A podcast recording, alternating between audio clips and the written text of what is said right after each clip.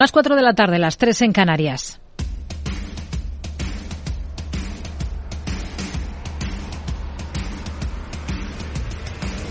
No decida lo que hará el mercado.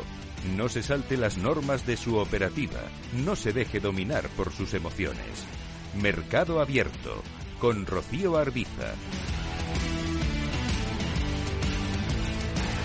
Muy buenas tardes. Recortes moderados en las bolsas en este arranque de semana en la que no va a faltar de nada. Resultados empresariales clave con grandes gigantes tecnológicos en Estados Unidos, con los tres principales bancos en nuestro país, referencias macro, reunión de la OPEP y sus socios y citas con la Reserva Federal, el Banco Central Europeo y el Banco de Inglaterra.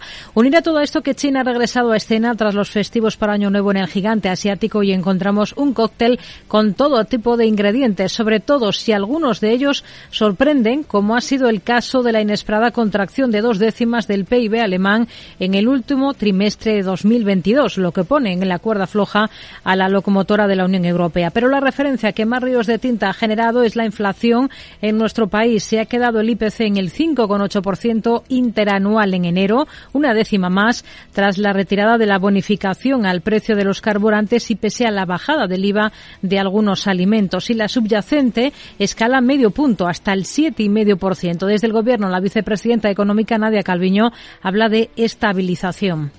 El dato adelantado de inflación de enero es una buena noticia porque prácticamente se ha estabilizado a pesar de la eliminación de algunas de las medidas que hemos venido tomando el año pasado y en particular la bonificación de los carburantes. Esperamos que en este primer trimestre se alcance el pico de la inflación subyacente, que como saben es la que excluye los precios de la energía y de los alimentos no elaborados y que sigamos en esta senda positiva de reducción de la inflación.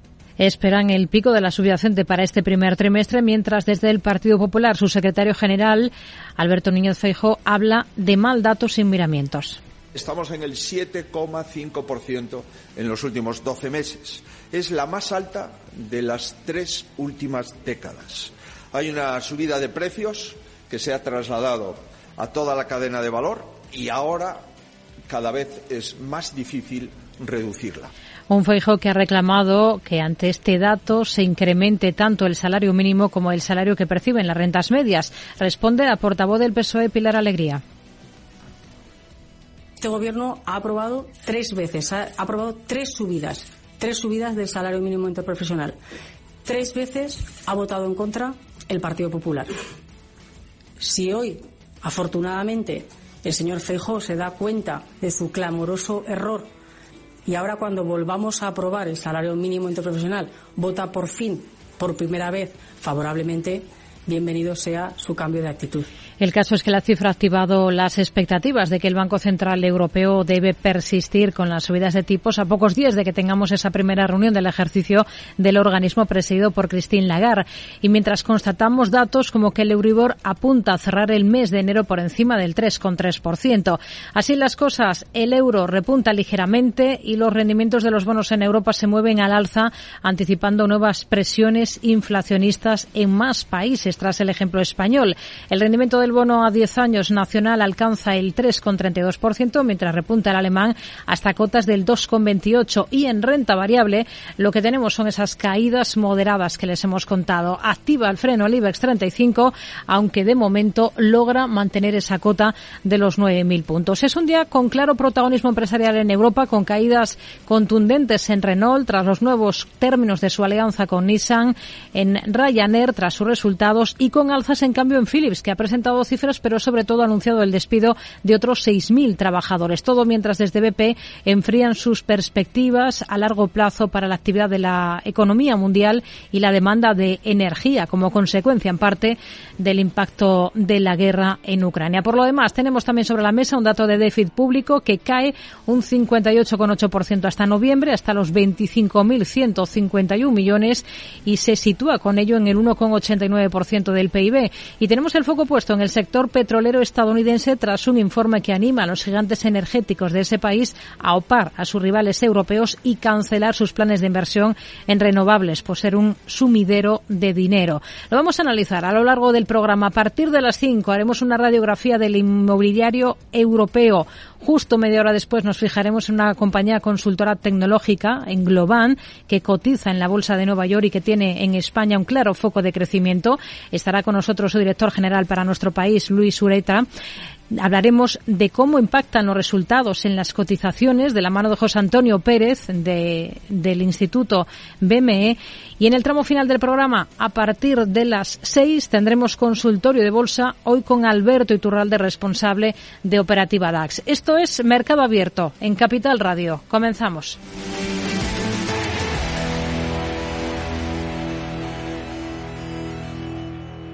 Tardes de Radio y Economía con Rocío Arbiza.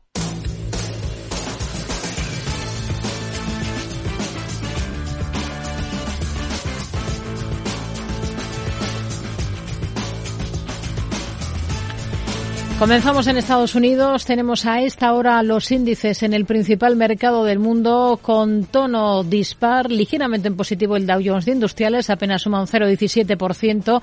A la baja el Nasdaq 100, también el S&P 500, sobre todo es el Nasdaq el que está recortando un 0,70%. Mientras el presidente de la Comisión de Asuntos Exteriores de la Cámara de Representantes en los Estados Unidos dice que el riesgo de conflicto con China por Taiwán es muy elevado. Selena Niezbala, muy buenas tardes. Muy buenas tardes lo que nos hace hoy posar el foco de atención también en empresas chinas que cotizan en Wall Street. El republicano Mike McCall también ha acusado a la administración de Joe Biden de proyectar, dice, debilidad en el escenario mundial, facilitando así este escenario. Le escuchamos en declaraciones a la Fox News. China Indo-Pacific.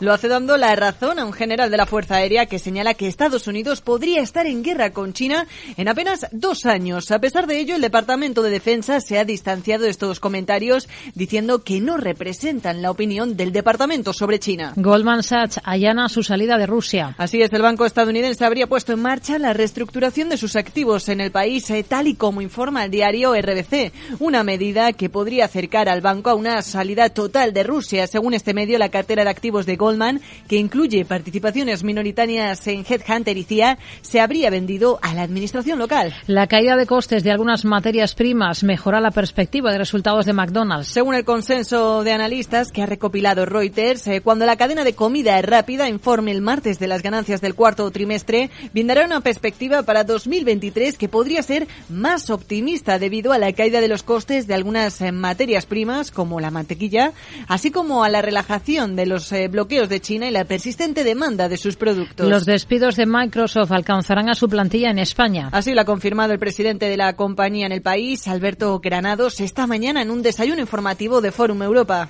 Un ajuste de la plantilla del 5% no es algo excesivamente significativo, ¿no? pero es algo que es normal, o sea, hay que hacerlo y, y nadie es inmune.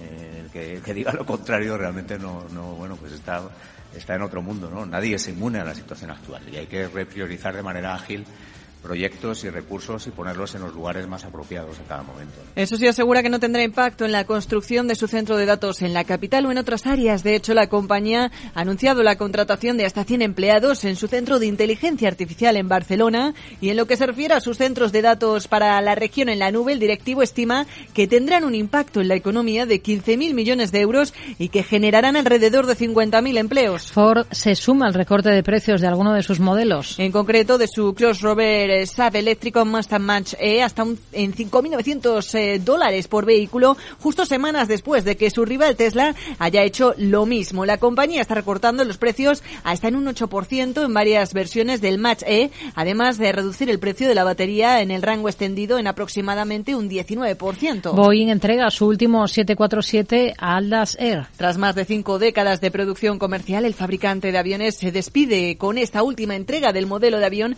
que permitió por primera vez a las familias de clase media americanas viajar a Europa de manera más económica. ExxonMobil revela su plan para iniciar operaciones en su planta de hidrógeno a gran escala en Texas. Y serán 2027 o 2028, según ha reconocido el presidente de negocios eh, de bajas emisiones de carbono de Exxon, Dan Ayman. La unidad es parte de los esfuerzos de la petrolera para crear un nuevo negocio centrado en reducir las emisiones de gases de efecto invernadero de otras compañías que buscan descarbonizar sus propias operaciones operaciones. Exxon estima un 10% o más de retorno para el negocio, al tiempo que ha presupuestado en hasta 7.000 millones para proyectos eh, de hidrógeno, captura de carbono y biocombustibles. Japón otorga el estatus de revisión prioritaria al medicamento contra el Alzheimer de Biogen. La farmacéutica japonesa Isai la estadounidense han señalado en un comunicado conjunto que el Ministerio de Salud, Trabajo y Bienestar de Japón ha otorgado este estado de revisión prioritaria a su tratamiento de la enfermedad de Alzheimer. El argumento es que los resultados de un estudio de última etapa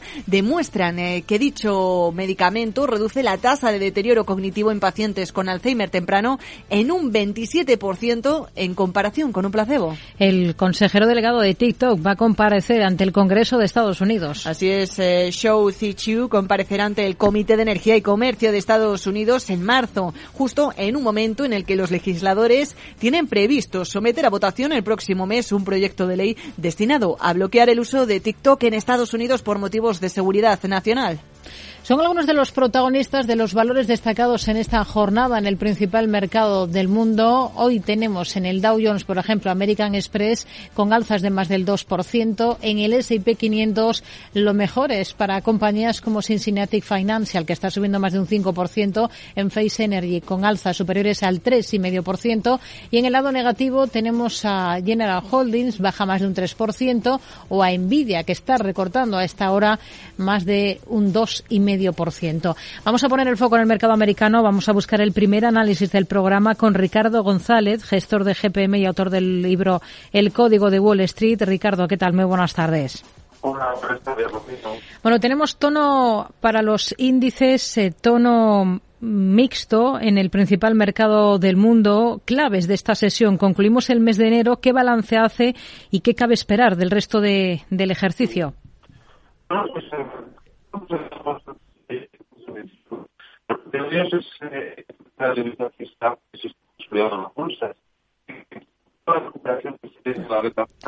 bueno, tenemos problemas con esa comunicación. Vamos a, vamos a recuperar la llamada por otra vía, Ricardo, y vamos a, a preguntarle exactamente, pues, qué es lo que considera que puede ocurrir a partir de ahora, a partir de febrero, en el, en el eh, ejercicio, una vez que hemos visto, prácticamente nos queda la de hoy y la jornada de mañana para, para los índices y concluimos el mes de enero. También queremos saber cómo suelen ser los meses de febrero en el mercado estadounidense, además de mirar algunos de los grandes protagonistas de la jornada. Uno de ellos, ya lo hemos contado, es Microsoft por esa confirmación de que los despidos en la compañía van a llegar también aquí al mercado español. En una jornada en la que estamos observando, por ejemplo, dentro del Nasdaq 100, buen comportamiento en algunas compañías, como es el caso de Zoom, disparada más de un 4%, el valor a esta hora de la tarde. Tenemos también a Baidu entre las mejores, con alzas que se acercan a los dos puntos porcentuales, mientras que en el lado de los descensos, en el lado de los recortes, en este caso en el Nasdaq 100, son algunas de las firmas chinas cotizadas en Estados Unidos las que peor tono están registrando. Pindoduo, por ejemplo, con caídas superiores al 5,5%, JD.com con descensos superiores al 4,5%. Creo que ya podemos saludar a Ricardo, nos escucha, ¿no? Sí, buenas tardes, Rocío. Le preguntaba por el balance que hace del mes de enero y, sobre todo por lo que cabe esperar del resto del ejercicio. Bueno, pues enero nos ha dejado bastantes detalles interesantes, ¿no? El primero de ellos es evidentemente la tendencia alcista que se está consolidando en las bolsas y que, unido a la recuperación de la renta fija, me hace ser optimista para este ejercicio. Y por otra parte, también destacaría el mejor comportamiento relativo que están teniendo en este inicio de año eh, tanto Europa como los mercados emergentes con respecto a Estados Unidos. En lo que llamamos de año, de media los emergentes suben un 10,5%, Europa un 8,5% y Estados Unidos un 6,5%. Si se mantiene la debilidad del dólar, es esperar que se mantenga este mejor comportamiento que estamos viendo tanto de Europa como de emergentes con respecto a Estados Unidos, ya que invertir en estos mercados ahora mismo tiene un plus de la divisa, mientras que invertir en Estados Unidos es un lastre por el dólar. Hmm. Eh, tenemos en el punto de mira a varias compañías, ahora vamos con el análisis de algunas de ellas. En todo caso, los meses de febrero, lo que nos viene a partir de ahora, ¿cómo suelen ser en el mercado estadounidense? Pues si nos remontamos hasta el año 1950, vemos como el SP500 tiende a mostrar cuatro tramos bastante diferenciados. Dos alcistas y dos bajistas durante el transcurso del mes de febrero. Las primeras jornadas del mes suelen ser bastante favorables para el índice, siendo este el segundo tramo más fuerte de todo el mes, por detrás de otro repunte que tenemos a mediados de mes. No obstante, transcurridas esas primeras jornadas de febrero, el mercado suele mostrarse débil, una circunstancia de debilidad que se repite de forma todavía más acusada tras el repunte de mediados de mes, es decir, a finales de mes suele haber bastante debilidad, lo que lleva al promedio histórico del mes de febrero a, cerrar prácticamente plano.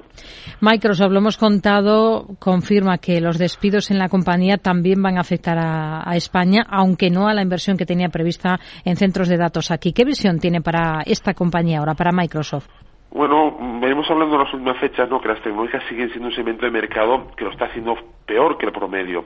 Para funcionar bien en los mercados, históricamente las tecnológicas necesitan acceso a financiación barata, es decir, tipos de interés reducidos o decrecientes. Y ahora mismo la política económica mundial está justo en el lado opuesto. Desde hace un año, la concesión de Microsoft no levanta cabeza, con una tendencia bajista muy marcada, ¿no? Coincidiendo también con este incremento de los tipos de interés. Y mucho deben de cambiar las cosas para que la tecnología vuelva a repuntar como lo hacía antaño. Mientras no veamos a la tecnología en general y Microsoft en particular hmm. establecerse en tendencia alcista y ganar fuerza, lo mejor es mantenernos alejados de ella. Goldman Sachs, lo hemos contado, ha reestructurado sus activos en Rusia. Esto podría llenar el camino para su salida completa de este país. ¿Qué niveles son clave en una compañía como esta en Goldman Sachs ahora? Pues al sector financiero lo sucede lo contrario que a la tecnología, ¿no? Históricamente este sector, las finanzas se benefician de entornos de tipos de interés crecientes, ya que aumenta los márgenes de beneficio de estas compañías. Esta circunstancia está empujando al sector financiero y con a Goldman Sachs a que recuperar la trayectoria alcista en octubre y que actualmente está buscando apoyo en su promedio móvil de 30 semanas. Mientras dicho promedio mantenga su estructura alcista, tanto el sector financiero como el valor, Goldman Sachs, las perspectivas son positivas. Tenemos en el punto de mira Biogen porque Japón le ha otorgado a la compañía y a su socio Eisai el estado de revisión prioritaria a su tratamiento contra la enfermedad del Alzheimer. Estados Unidos ya lo aprobaba hace unas semanas, algo que valoraba aquí en este programa el director general de Biogen España, Cristiano Silva. De verdad que uh, esta, esta aprobación de la FDA uh, de, esa, de, esa, terapia es muy, muy importante porque la primera vez que se estamos cerca de, de hecho uh, ojalá cambiar la, evolución de esta, de esta patología. la compañía estamos ahora esperando la, la evaluación de la EMA aquí en Europa. ¿Cómo está la compañía Biogen por técnico? Pues las farmacéuticas son ahora mismo uno de los sectores que mejor está funcionando en Estados Unidos y este buen tono del sector farmacéutico se traslada a Biogen, que desde el pasado mes de septiembre opera con una tendencia alcista muy clara. Mientras el tono alcista se mantenga en la cotizada, esto es, mientras no pierda los 268,75 dólares por acción, es un valor que se puede mantener en las carteras. Al cierre, presenta resultados, presenta cuentas eh, en XP Semiconductors. ¿Cómo está ahora mismo la compañía desde el punto de vista técnico? Pues eh, dentro de la tecnología que ya hemos comentado que está mal, el sector hardware es el que menos mal lo está haciendo pero sus cotizadas tampoco es que logren subir con mucha alegría. Este es el caso de este valor, ¿no? De NXP Semiconductors, cuyo comportamiento es más bien lateral. Y en mi opinión, habrá más posibilidades de éxito si invertimos en valores con una tendencia alcista más definida. Nos quedamos con ello. Ricardo González, gestor de GPM y autor del libro El Código de Wall Street. Gracias. Muy buenas tardes. Gracias a vosotros. Buenas tardes. Tomaré el sashimi de salmón y después este fondo de renta variable japonesa. ¿Cómo? Y cárguelo todo a la misma cuenta, por favor. Si eres cliente de Renta 4 Banco, estás acostumbrado a tenerlo todo en el mismo lugar. Realiza pagos con tarjeta, transferencias y domiciliaciones desde tu cuenta de inversión. Entra en r4.com y descubre nuestros servicios gratuitos. Renta 4 Banco, más especialista, más para todos. Claro lo que quieres. En Cuchabank te lo ponemos fácil. Hipotecas Cuchabank, donde terminan las comparaciones. Más info en cuchabank.es. Mercado Abierto con Rocío Arbiza.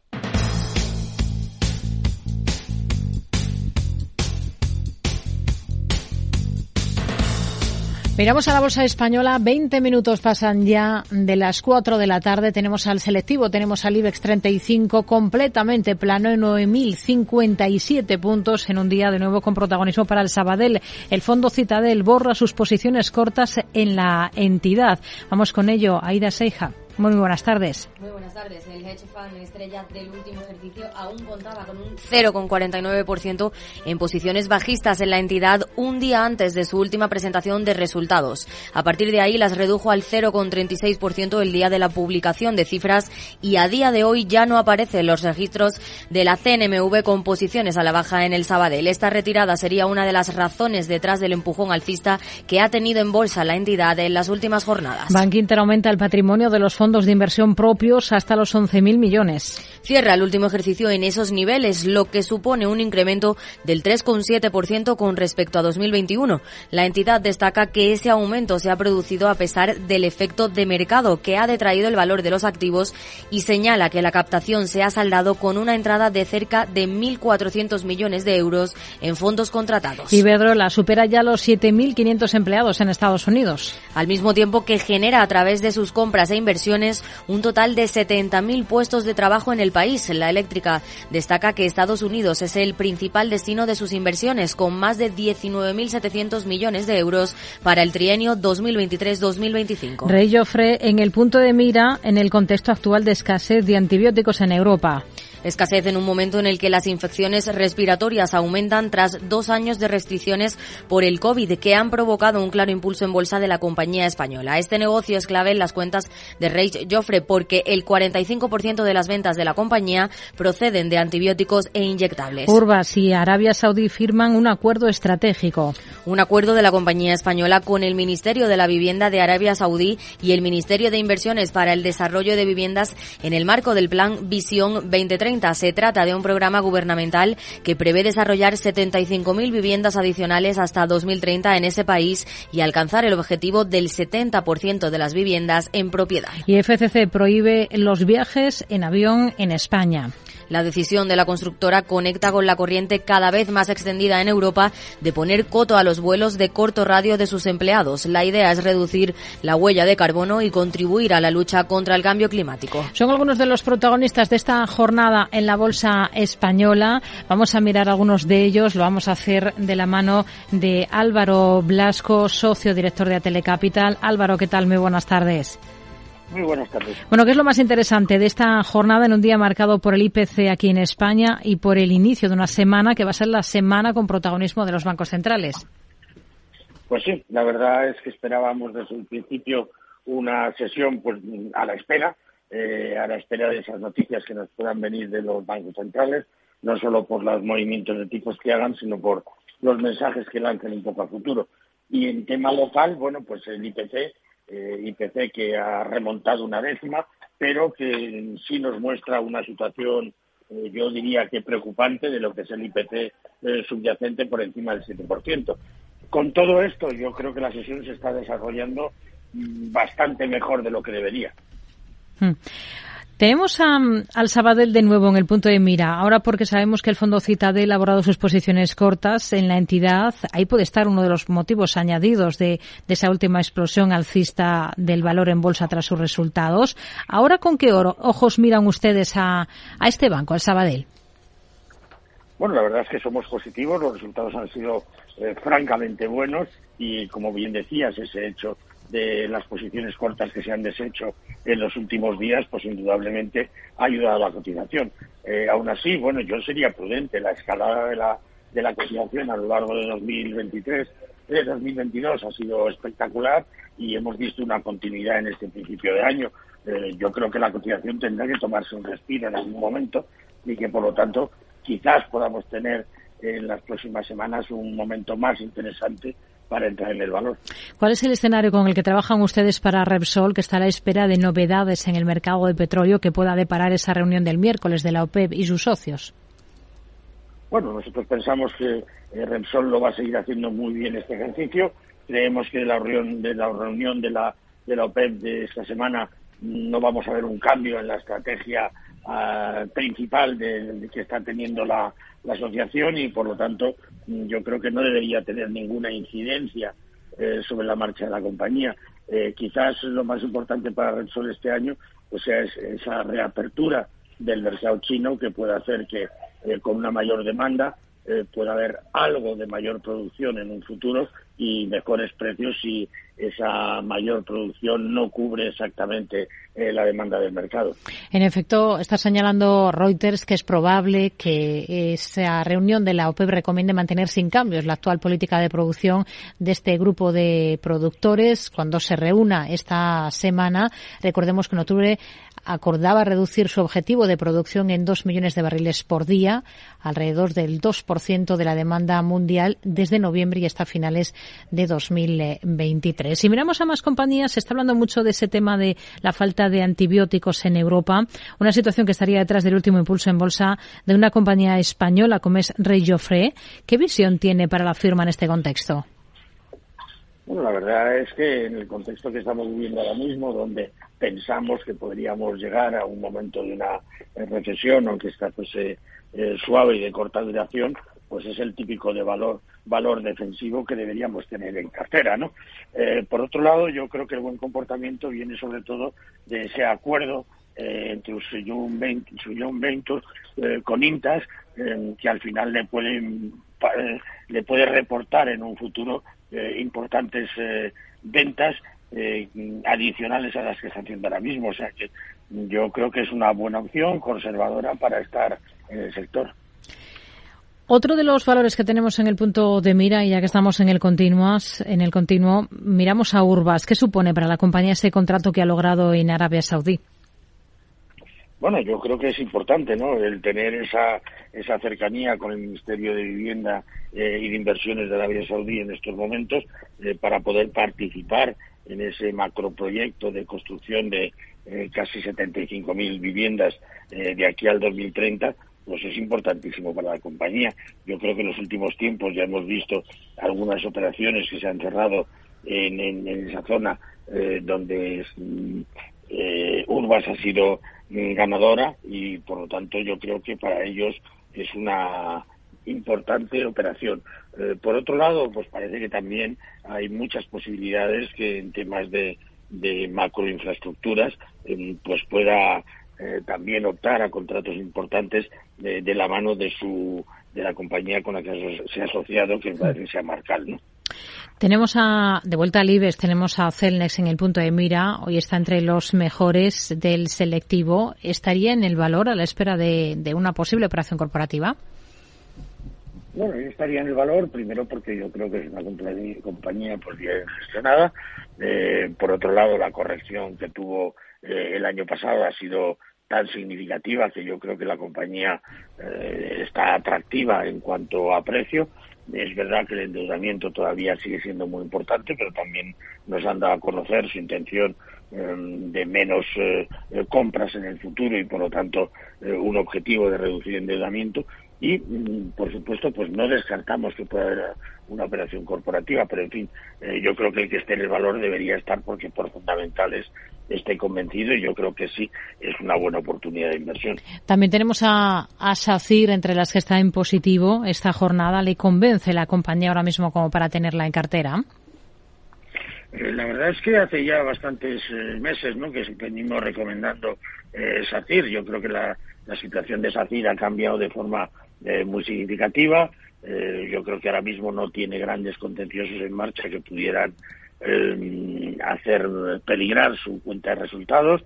Eh, por otro lado, lo que sí hemos visto en SACIR es una reducción importante de, endeudamiento y bueno, yo creo que la compañía ahora mismo pues está atractiva eh, y que el dividendo, que no es eh, tremendo, pero vamos, se acerca al 4%, pues también es interesante. O sea que sí estaría en SACIR, que además la estamos viendo con una senda alcista prácticamente desde 2020, eh, a pesar de los altibajos que ha tenido en algunos momentos. Álvaro Blasco, socio director de Atele Capital, gracias. Muy buenas tardes. Muy buenas tardes. Todo esto mientras en la locomotora de la Unión, en Alemania, su Consejo de Ministros ha aprobado medidas para acelerar la expansión de la energía eólica y solar mediante la simplificación de la concesión de licencias y el establecimiento de plazos para los procedimientos de autorización. Berlín aspira a generar el 80% de la electricidad a partir de energías renovables para el año 2030.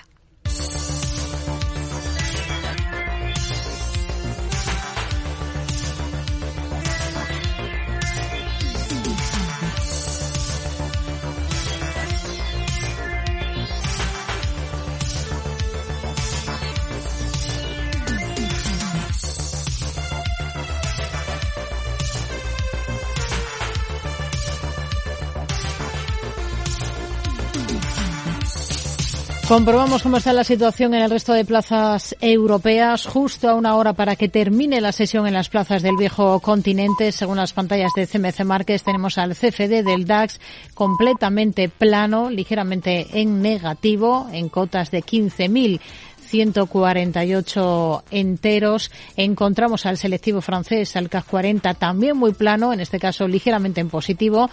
Tenemos a la bolsa italiana, al FTSE MIB con descensos del 0,32%, a la bolsa de Londres plana también en 7.765 puntos. Buscamos a los protagonistas, que hoy son muchos en Europa, Selena Niezbala. Así es, y protagonismo que llega hoy de la mano del anuncio de un recorte de plantilla que afectará a 6.000 empleados de todo el mundo en Philips. Las salidas se producirán hasta 2025 y se suman a los 4.000 despidos anunciados el pasado mes de octubre por parte de la compañía.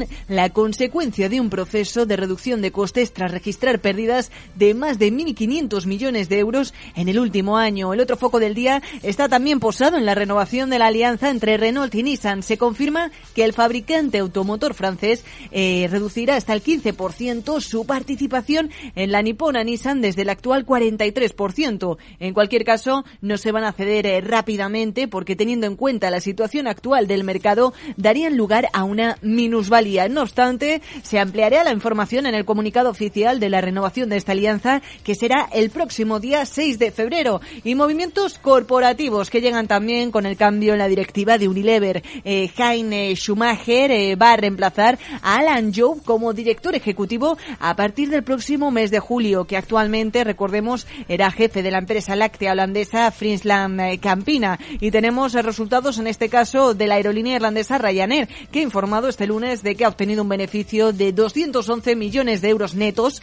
en el tercer trimestre fiscal frente a las pérdidas de 96 millones registradas en ese mismo periodo en 2021. Todo ello gracias al incremento de la demanda. Además, la aerolínea de bajo coste subraya que la guerra en Ucrania o la pandemia del coronavirus no han tenido un impacto adverso sobre el negocio. Y es noticia de nuevo hoy la alemana Rheinmetall sigue obteniendo pedidos a causa del conflicto en Ucrania. Hoy, uno de las Fuerzas Armadas finlandesas para suministrar misiles guiados antitanque Spike. Y en el punto de mira encontramos también a varias petroleras. Por un lado, Shell ha decidido acometer una remodelación de su comité ejecutivo que pasará a estar formado por siete miembros en lugar de nueve, al tiempo que su negocio de refino y comercialización se combinará con el de renovables. Mientras tanto, eh, la británica BP recorta sus previsiones de actividad empresarial a largo plazo como consecuencia en parte del impacto de la guerra entre Rusia y Ucrania, hecho que ha dicho también que reducirá su consumo energético. En otra línea de asuntos, eh, destacamos pincelada también sobre la francesa Orange, que ha informado de que su filial en Bélgica ha firmado un acuerdo con la empresa Telenet para establecer un doble acuerdo comercial con el fin de tener acceso respectivo a sus redes de fibra y de cable. Son algunos de los protagonistas del día en Europa. Vamos a mirar algunos de ellos de la mano de Pablo García, director general de Diva Consalfa Value. Hola Pablo, muy buenas tardes.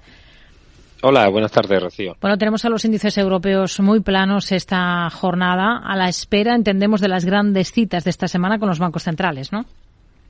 Sí, y es sorprendente porque habrían con algo más de nerviosismo, eh, pero, pero desde luego mantienen ese optimismo tanto en la Fed como el Banco Central Europeo de que van a quizás relajar el mensaje pronto, pero la autoridad monetaria de la eurozona parece todavía más hawkish, subirá previsiblemente 50 puntos básicos respecto a la Reserva Federal que subirá previsiblemente 25 puntos básicos. No olvidemos también el Banco Central de Reino Unido que podría subir los tipos también 50 puntos básicos. Así que el ciclo de subida de tipos parece que puede finalizar en el segundo trimestre y esto parece que da sustento a los mercados, pero en contraste debemos comprobar qué grado de desaceleración tenemos, ¿no? Parece que el soft landing para Estados Unidos es el escenario más probable, pero qué parte de estas buenas noticias está ya descontadas en el mercado y creemos que una buena parte y hoy insisto que otra jornada de, menos a más a pesar de esas incertidumbres de esta importante semana. Eh, nos queda apenas lo que resta de jornada de hoy y la de mañana para concluir el mes de enero. ¿Puede marcar la pauta del ejercicio? ¿Confía en ello? Bueno, desde luego eso es lo que está marcando la pauta. Es decir, no estamos mirando que la inflación de la eurozona está en el 9,2%, o que incluso la inflación de España, la subyacente, se nos ha ido al 7,5%.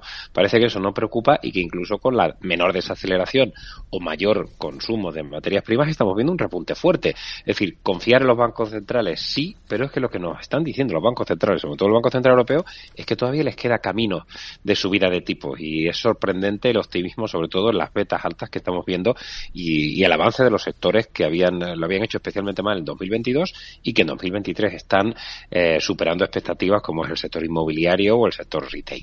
Si miramos a valores, a protagonistas, hoy tenemos que atender sobre todo al fabricante automovilístico francés, a Renault, que va a reducir hasta el 15% su participación en la Nissan, un recorte que va a equiparar la tenencia de acciones cruzadas entre los dos socios y que se enmarca en esa reestructuración de la alianza que llevaban tiempo trabajando. ¿Qué le parecen estos nuevos términos de la relación entre las dos compañías? Bueno, en principio que Renault, eh, digamos, eh, se parece 28,4% de su actual 43 en Nissan, con un trust que da con derecho a dividendo pero sin derecho de voto, es interesante. Nissan ganará derechos de voto del 15% en Renault, aparte de adquirir una participación en Ampere, que es la unidad de vehículos eléctricos, pero nos quedamos un poco sin conocer los detalles financieros de la operación, ¿no? El tamaño de la participación, la valoración, porque esperamos, eh, bueno, pues nosotros esperamos en torno a una valoración de Ampere de 4 4 billions, se habla de que podría haberse valorado en 3 billions, nos falta algún detalle, echamos en falta algún detalle, quizá por eso Renault está recortando con cierta fuerza el mercado. Hmm. Philips, todo lo contrario, con alzas hoy en bolsa después de registrar pérdidas de más de 1.500 millones de euros en el último mm, ejercicio pero ha anunciado, y aquí es donde se está enfocando todo el mundo, que planea recortar su plantilla en otros 6.000 puestos de trabajo para el año 2025. Son cifras que se suman a lo que ya había anunciado anteriormente. ¿Qué le parece y qué visión tiene para el valor? Bueno, el valor tiene potencial. Es verdad que había cerrado un año eh, horrible, ¿no? El año 2022. Es cierto que todavía nos quedan y han subido un poquito las provisiones por esos famosos productos de la NEA del sueño, 85 millones de euros eh, añadidos, pero las cifras, y ahí se ve claramente, ¿no? Las cifras no es que sean satisfactorias, pero sí son clarísimamente por encima de las expectativas. Las ventas comparables subiendo un 3,2%, se esperaban incluso retrocesos del 5%, o las ventas totales casi un más 10, o incluso a nivel operativo, a nivel de márgenes. La verdad es que es sorprendente ver un margen eh, evita ajustado del 12%, es prácticamente el doble de lo que se estaba esperando. Es decir, hay una sorpresa positiva eh, y eso es lo que está cotizando el mercado. Y por supuesto también ya habían anunciado recortes de, casi 4.000 eh, efectivos y ahora pues amplían esos 6.000 adicionales para 2025 con ventas de activos y, insisto, este problema de la apnea del, sueño. Eh, bueno, potencial hay y a ver si va cogiendo algo de momentum con esta, con esta sesión, con estas subidas de más del 5%. Sector petrolero, se está poniendo mucho el foco en este tipo de compañías, em, en, si podrían volver las grandes fusiones en el sector. Citi plantea que las dos grandes con sede en Estados Unidos, que serían Exxon y Chevron, intenten adquirir alguno de sus principales competidores aquí en Europa, como BP, Shell o Total. No sé cómo lo ven ustedes. Bueno, desde luego el mercado ha hecho caso omiso ¿eh? a ese informe de Citi, porque Total está cayendo un 1,65, BP cae algo también y, perdón, BP estaba plan ahora mismo y Shell estaba cayendo. Eh, por tamaño, desde luego sería creíble. Exxon son 470.000 millones de dólares, Chevron 340.000 y la más grande de las europeas con 187.000 millones de euros es Shell, pero incluso BP 88,5 billones libras o eh, la propia Total 151.000 millones. Es decir, que por tamaño podrían cuál es el interés. No, no lo vemos demasiado, ¿no? Yo, creo que las compras transfronterizas en este tipo de compañías es algo más complicado. Las hemos visto con Royal Dutch las hemos visto con Total, eh, compañías eh, fusionando eh, empresas europeas. Bueno, todo queda ahí, pero desde luego, insisto, el mercado no, no está dando ningún tipo de movimiento al respecto. Claves de los resultados de, de Ryanair. ¿Cómo, ¿Cómo ve las cosas ahora mismo para esta compañía? Bueno, el optimismo en el sector es brutal. Es uno de los sectores con, subidas más fuertes, del, más del 15% el sector del travel ilusión europeo.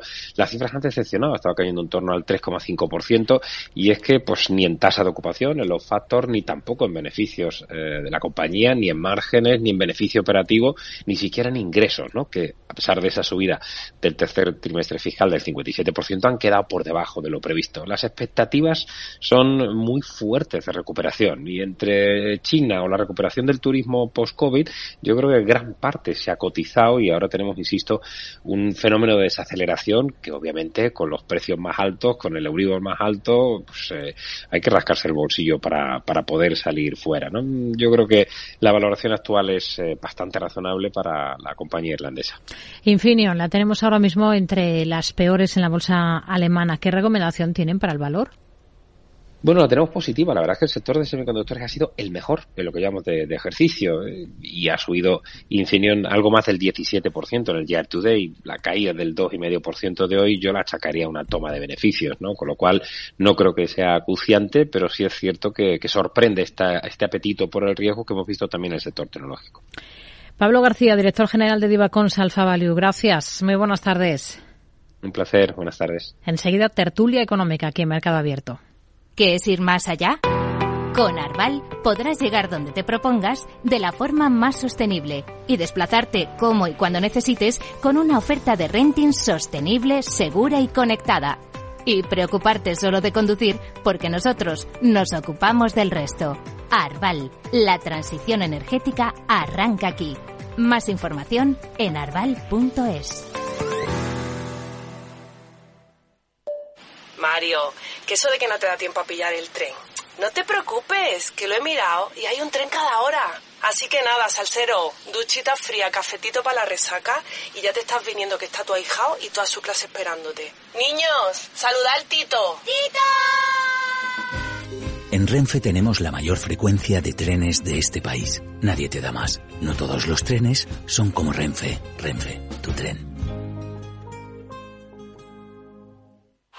¡Vaya acción! ¿La has visto? ¿Qué acción? Una acción gratis. Ahora consigue una acción gratis por hacerte cliente de XTB y descubre cómo se siente un inversor en bolsa. Descarga la app de inversión de XTB, hazte cliente, haz tu primer depósito de cualquier importe y disfruta de tu acción gratis para empezar a invertir. Invertir implica riesgos. Términos y condiciones de la promoción en xtb.com. Mercado Abierto con Rocío Arbiza.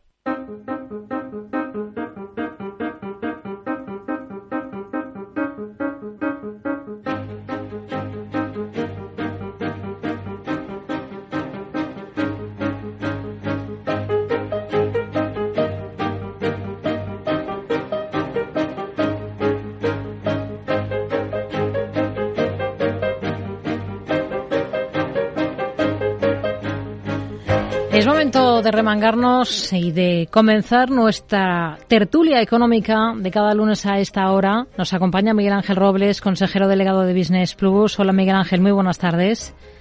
¿Qué hay? Buenas tardes. También Miguel Córdoba, profesor de Economía y Finanzas de la CEU San Pablo. Miguel, muy buenas tardes.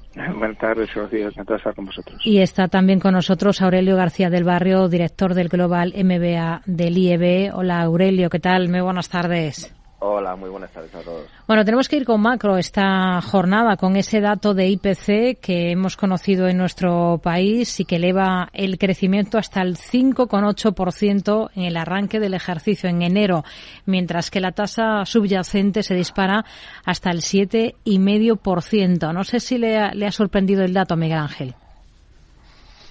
No, era bastante de esperar, ¿eh? No creemos tampoco que esté fuera del...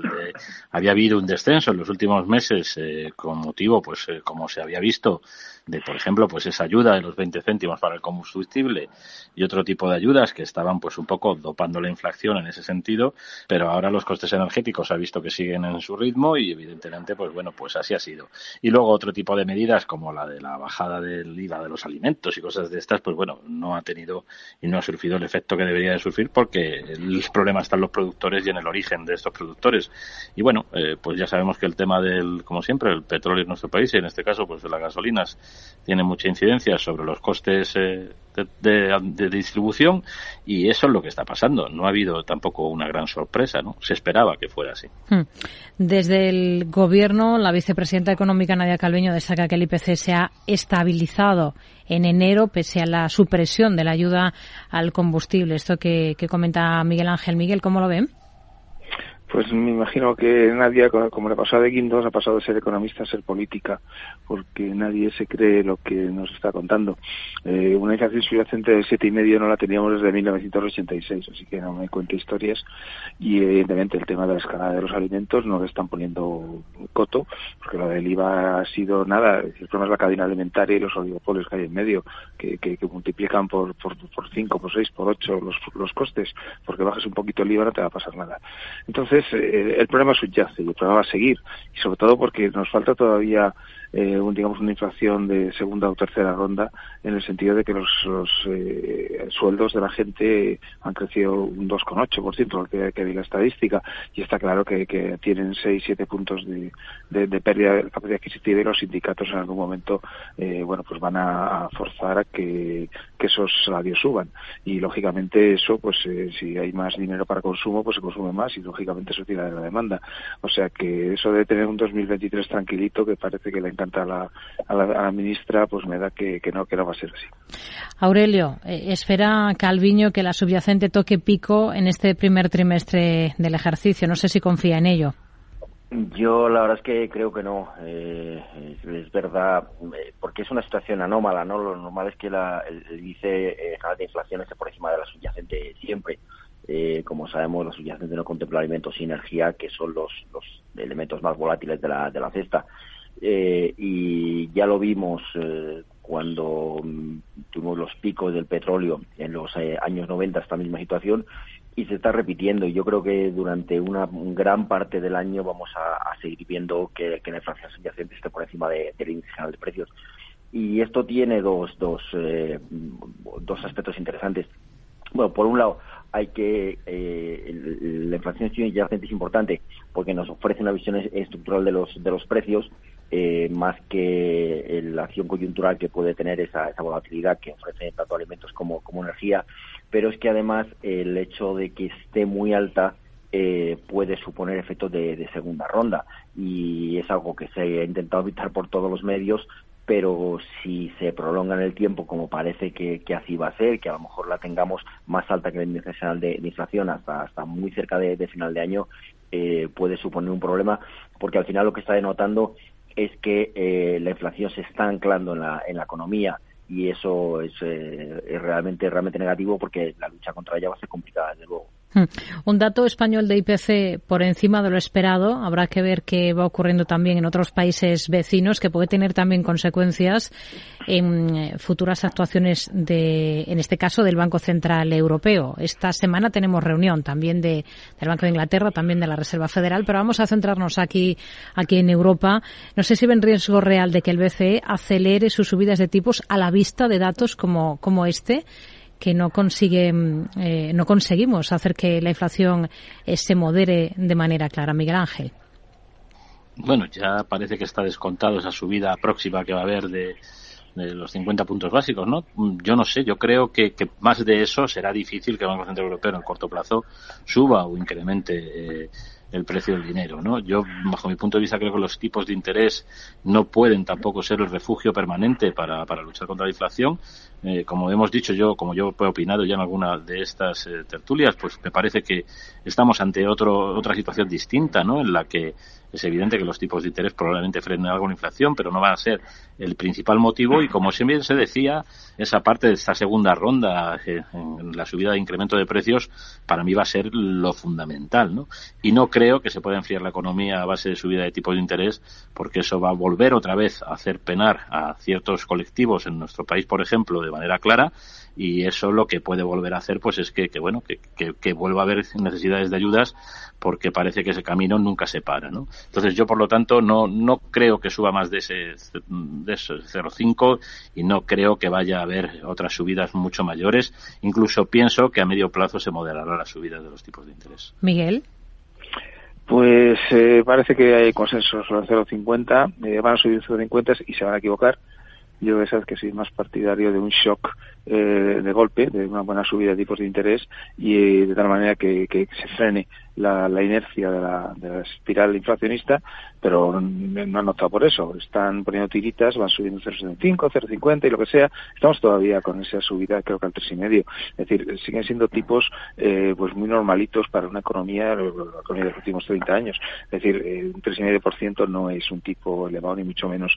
Entonces, bueno, pues lógicamente, pues, pues eh, seguimos con la inflación de costes y seguimos con una cantidad desmesurada de dinero en el sistema que lo provocó el propio Banco Europeo con la famosa eh, telitro esta y, y claro el, el, problema está en que si hay un océano de liquidez y, y, y, la, y la gente sigue consumiendo y sigue siendo relativamente barato endeudarse pues la gente sigue consumiendo y sigue los precios para arriba. Y si en el caso de la cadena alimentaria, los oligopolios no se les mete un poco de, de, mano, pues yo creo sinceramente que va a haber inflación para, para largo. Eh, ya veremos, porque evidentemente es un problema general, es un problema europeo y las decisiones se tomarán en, en Bruselas y en Frankfurt. Veremos cómo va. Aurelio. Bueno, hay, hay una realidad y es que, bueno, nosotros estamos en, la, en la, franja baja de, inflación dentro de, la Unión, o sea, nuestros socios, la inflación más, disparada que, España, eh, pero bueno, básicamente un 70% de esa inflación viene determinada por eso de, de oferta. Por lo tanto, yo creo que la subida de tipos si bien al Banco Central eh, Europeo no le queda más remedio que, seguir con, esa política eh, eh, y además la va a mantener, no, no va a ser una cuestión de, corto plazo, pero igual que, que la Reserva Federal, eh, la Fed con la subida de tipos sí va a ser capaz de doblegar más rápidamente la, la inflación, eh, el Banco Central Europeo le va a costar muchísimo más eh, por, porque tienen distinto distinto origen como como comentamos no entonces eh, va a ser va a ser más difícil pero claro el, por otro lado no puede dejar que, se le siga disparando, o sea, va a tener que apretar las tuercas en cuanto a política política monetaria. La reducción de balance mmm, ya ya ha comenzado, o sea, será paulatina, pero pero la va a tener que llevar a cabo también sin lugar a dudas y además es que tampoco puede permitirle que el, eh, diferencial de tipos con, eh, con Estados Unidos se le, se le dispare por el, por el, el socavón que le va a hacer al, al euro, ¿no?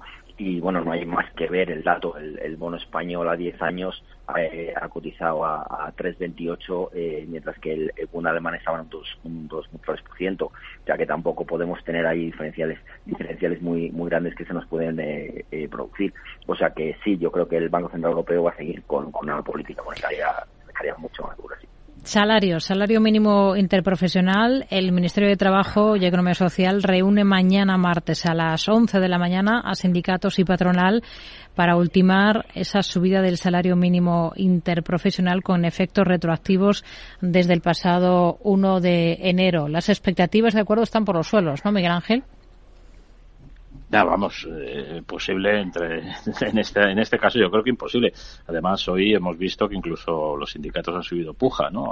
Incluso han dicho bueno pues más más de lo que estaba previsto y más de lo que habían dicho como yo hemos hablado también y comentado otra vez en esta tertulia el propio los propios asesores que se han buscado en esta ocasión que como bien decíamos parecían independientes y bueno tenían algo de sentido, ¿no? Bueno no va a haber acuerdo pero lo que es evidente es que es necesario esa subida, ¿no? Eh, el mismo dato de hoy de la inflación determina de una manera muy clara que ese salario mínimo no puede estar en nuestro país por debajo de esas cantidades que se prevén. Es, es prácticamente imposible mantener la vida en una familia eh, si está en este ámbito de los salarios mínimos, cobrando ese salario mínimo para poder subsistir. O sea que, por lo tanto, cualquier subida en ese aspecto, bienvenido sea, nada más aunque sea por una, por una razón social, ¿no? Eh, posteriormente, pues bueno, hay que estudiar, nuevamente volvemos a la misma historia, ¿no? O sea, ¿por qué hay eh, sectores de actividad económica en nuestro país de mano de obra intensiva que pueden o deben, o no sé si no deben, eh, tener este tipo de salarios mínimos eh, en sus empleados. Yo creo que es necesario que se haga una reconversión de verdad de ese tipo de sectores, donde tendrán que tener los márgenes suficientes las empresas, pero también tendrán que tener salarios adecuados a sus empleados, como es lógico y natural. En efecto, UGT pide limitar los márgenes empresariales y subir ese salario mínimo interprofesional a 1.100 euros para combatir la inflación. Su secretario general, Pepe Álvarez, califica de preocupante ese dato que hemos analizado aquí de este mes de enero, por lo que insiste en la necesidad de subir precisamente los salarios. y sobre todo la subyacente creo que nos eh, tiene que situar en la necesidad de subir los salarios. Realmente eh, a los ciudadanos y a las ciudadanas les está costando mucho, nos está costando mucho el poder llegar a final de mes. Por eso creo que es una noticia que nos obliga desde el punto de vista de la necesidad de subir los salarios. Miguel, volvemos al mismo punto, ¿no? Sí, lo que pasa es que el problema yo creo que es más complejo. Pues evidentemente, si tenemos en cuenta que ha subido un 8,5% la inflación en el 2022, bueno, pues sí, sí que parece que esta vez podría estar justificado simplemente que se mantuviera la capacidad adquisitiva, de, en este caso, de las personas que cobran menos salarios.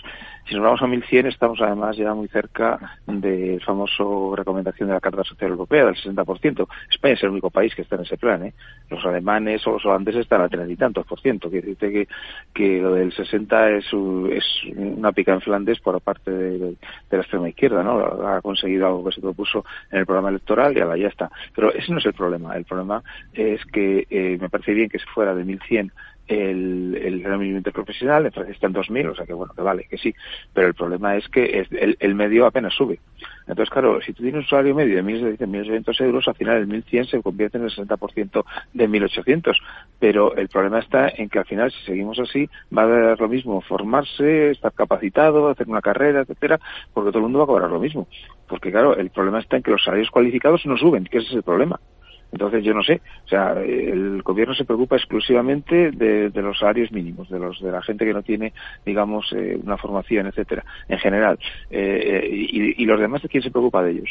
Porque yo creo que eso como modelo de Estado no es correcto. Yo no sé si había que hacer también un salario mínimo de personal cualificado, porque al final, si da lo mismo estudiar que no estudiar, pues la gente dice, vale, pues no estudio. Y entonces ya la haríamos. Interesante reflexión esta. Hoy, por cierto, el líder del Partido Popular, Alberto Núñez Feijóo, ha defendido una subida del salario mínimo interprofesional, también que los salarios a las clases eh, medias suban a través de un pacto de, rentas ante esos datos de inflación que hemos eh, analizado.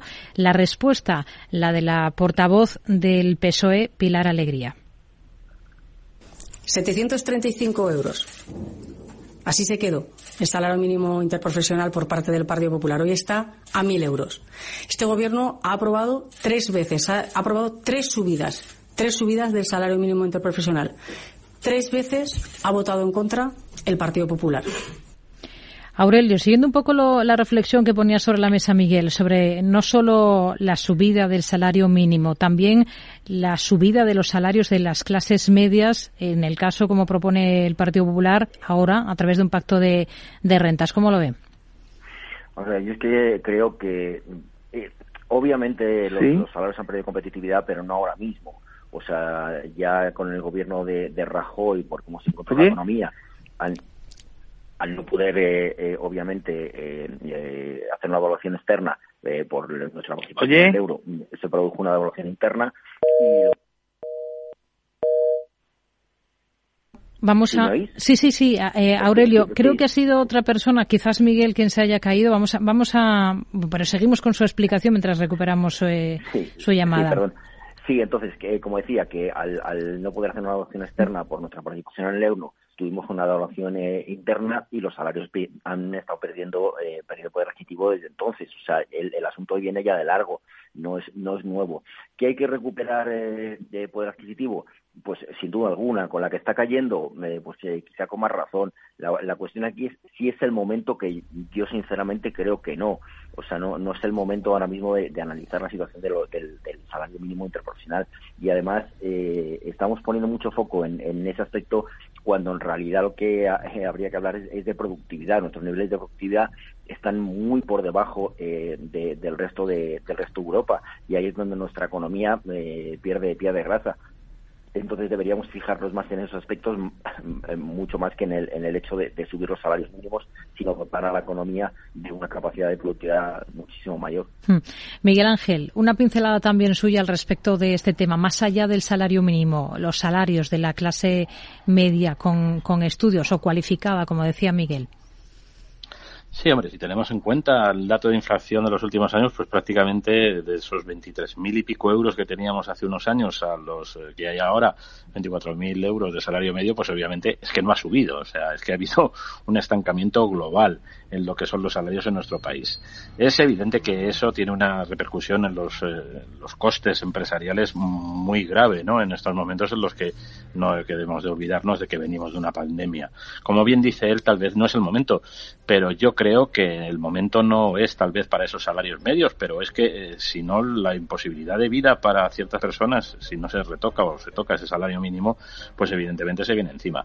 Yo por lo tanto soy partidario de que hay que aumentar todas las rentas ¿eh? y hay que hacerlo de una manera gradual y siempre y cuando los sectores de actividad de nuestro país sean mucho más productivos y aumenten la productividad, porque si no es así va a ser muy difícil que, que los márgenes empresariales también soporten en muchos casos, sobre todo las pequeñas y medianas empresas, en las pymes, esta subida de ventas. Miguel Ángel Robles, Miguel Córdoba, Aurelio García del Barrio, gracias. Muy buenas tardes.